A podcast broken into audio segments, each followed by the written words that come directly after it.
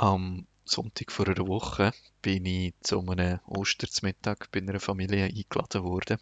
Sehr spannend gesehen.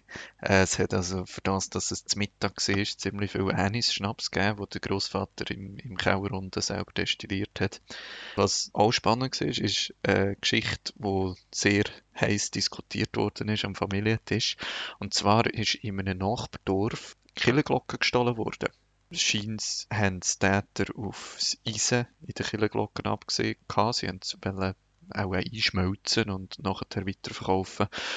Mit der Krise und mit der Inflation, die es im Libanon gibt, sind solche Sachen, dass man Eisen stellt, äh, hat recht zugenommen. Ähm, aber normalerweise stellen die Leute eher kleines Zeug, also Sachen von einer Baustelle oder rund um Häuser herum, einfach alles, was aus Eisen ist. Aber jetzt in dem Fall sind die Täter sind aufs Volle gegangen und haben ähm, ja, eine ganze Kirchenglocke gestohlen.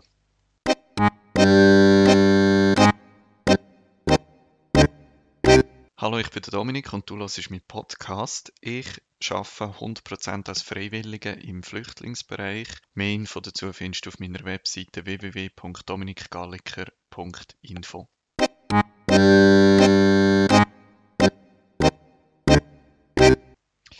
Ich habe eine sehr coole kleine Organisation gefunden und für die jetzt auch arbeiten als Freiwillige.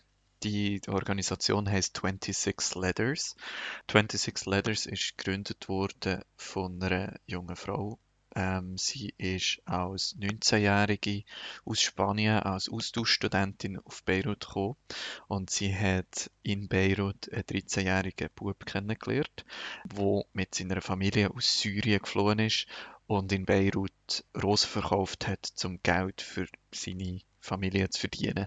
Und das, die Geschichte ähm, hat die junge Frau aus Spanien sehr beeindruckt. Die beiden haben sich angefreundet und der Bub hat sie irgendwann gefragt, ob sie ihm nicht helfen könnte, ein bisschen Englisch zu lernen. Und das ist quasi der Start und, und hat nachher dazu geführt, dass äh, 26 Letters gegründet worden ist. Die Gründung ist 2015, gewesen, also vor mittlerweile acht Jahren.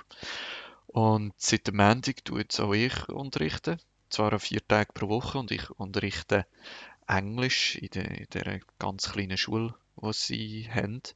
Ähm, ich bin nicht der Hirsch, was Englisch angeht. Also ich kann mich recht gut ausdrücken und reden auf Englisch, aber beim Schreiben habe ich gewisse Schwächen, weil ich es nicht, ähm, nicht so in der Schule gelernt oder ich bin in der Schule recht schlecht im Englisch und ähm, bei der Grammatik bin ich auch sehr unsicher, aber ähm, es geht auf Anfängerniveau. Äh, wir lernen in sehr kleinen Gruppen mit immer so zwei, drei, vier Schülerinnen und Schüler. Ich habe zwei Schülerinnen, es mir nicht so einfach machen. Sie haben ähm, den Test für eines der Bücher zum zweiten Mal nicht bestanden und darum müssen sie jetzt das ganze Buch wiederholen. Also sie sind jetzt eigentlich schon am dritten Mal dran, das gleiche Buch durchschaffen, weil sie äh, den Test nicht bestanden haben und das ist natürlich nicht sehr motiviert. Also die schießt es einfach an, in die Schule zu kommen. Ja, nicht, nicht so einfach für jemanden, der neu angefangen hat als Lehrer. Und dann habe ich aber auch zum Beispiel eine Schülerin, die genau ich Geschichten super finde und, und die Geschichten kann versinken.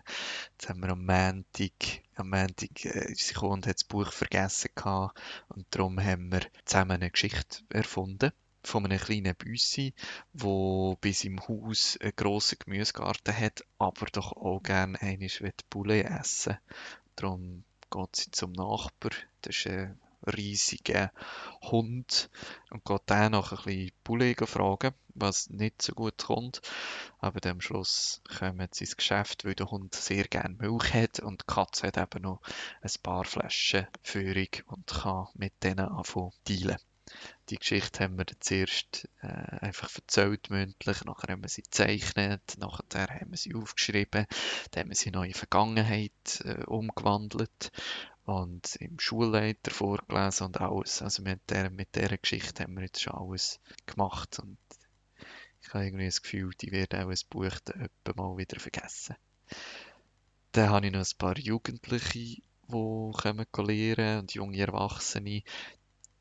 Ist die Situation ein schwieriger, weil die sind schon am Arbeiten, obwohl sie noch minderjährig sind, aber die kommen dann wie über den Mittag gleich noch lernen, dass sie trotzdem die Möglichkeit haben, können weiterzulernen. 26 Letters funktioniert mit Freiwilligen, mit vielen Freiwilligen, die unterrichten und zum Teil auch mit ehemaligen Schülerinnen und Schülern, die dann aber bezahlt werden zum Unterrichten. Also die machen das quasi zu ihrem Job und insgesamt tun etwa 100 Schülerinnen und Schüler bei 26 Letters lehren. Die meisten kommen für ähm, zwei Stunden pro Tag und Teil kommen aber unregelmäßig, also nicht, nicht ganz jeden Tag. Und die meisten sind so um die 10, würde ich sagen.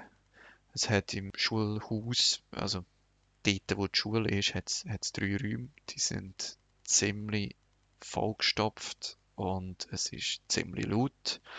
Und es ist nicht so einfach, die Schüler bei Konzentration zu behalten, weil du bist in einem Raum und rundherum läuft immer irgendetwas und sehr viel auch Unterricht mit Bewegung, wo man rumläuft und so weiter. Und darum ist immer irgendetwas, wo, wo spannender ist als die Übung, die du gerade am machen bist.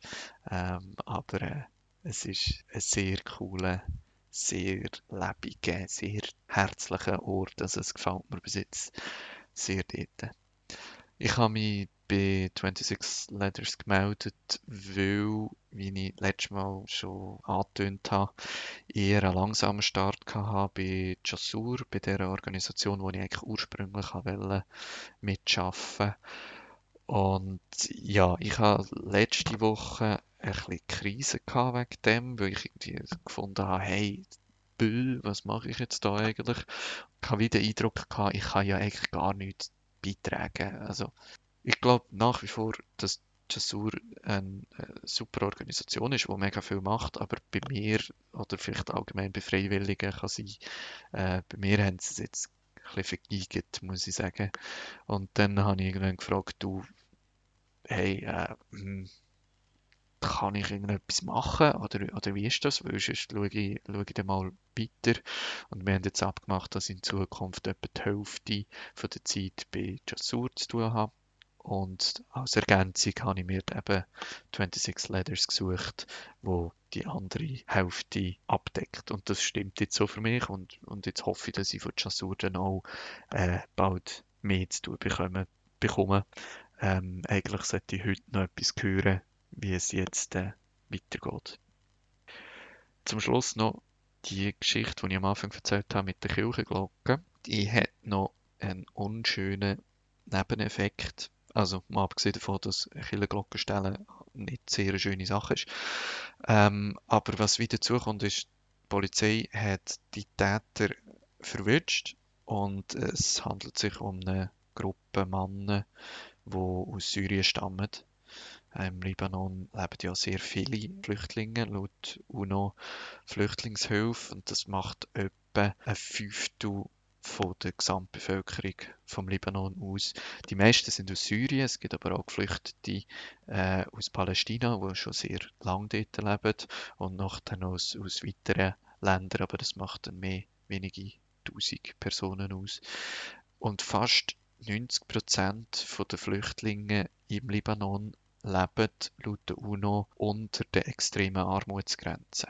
Und das kann natürlich ein Grund sein, dass solche Sachen passieren, dass etwas gestohlen wird oder so.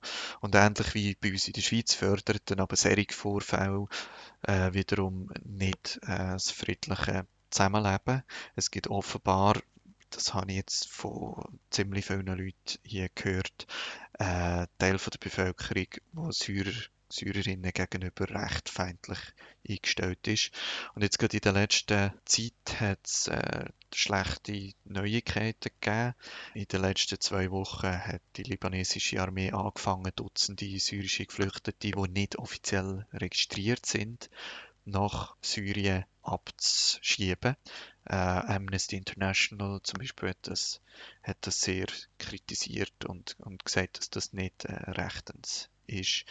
Und bei den Leuten hier, die ich mit ihnen geredet habe, löst das natürlich auch sehr viel Angst aus.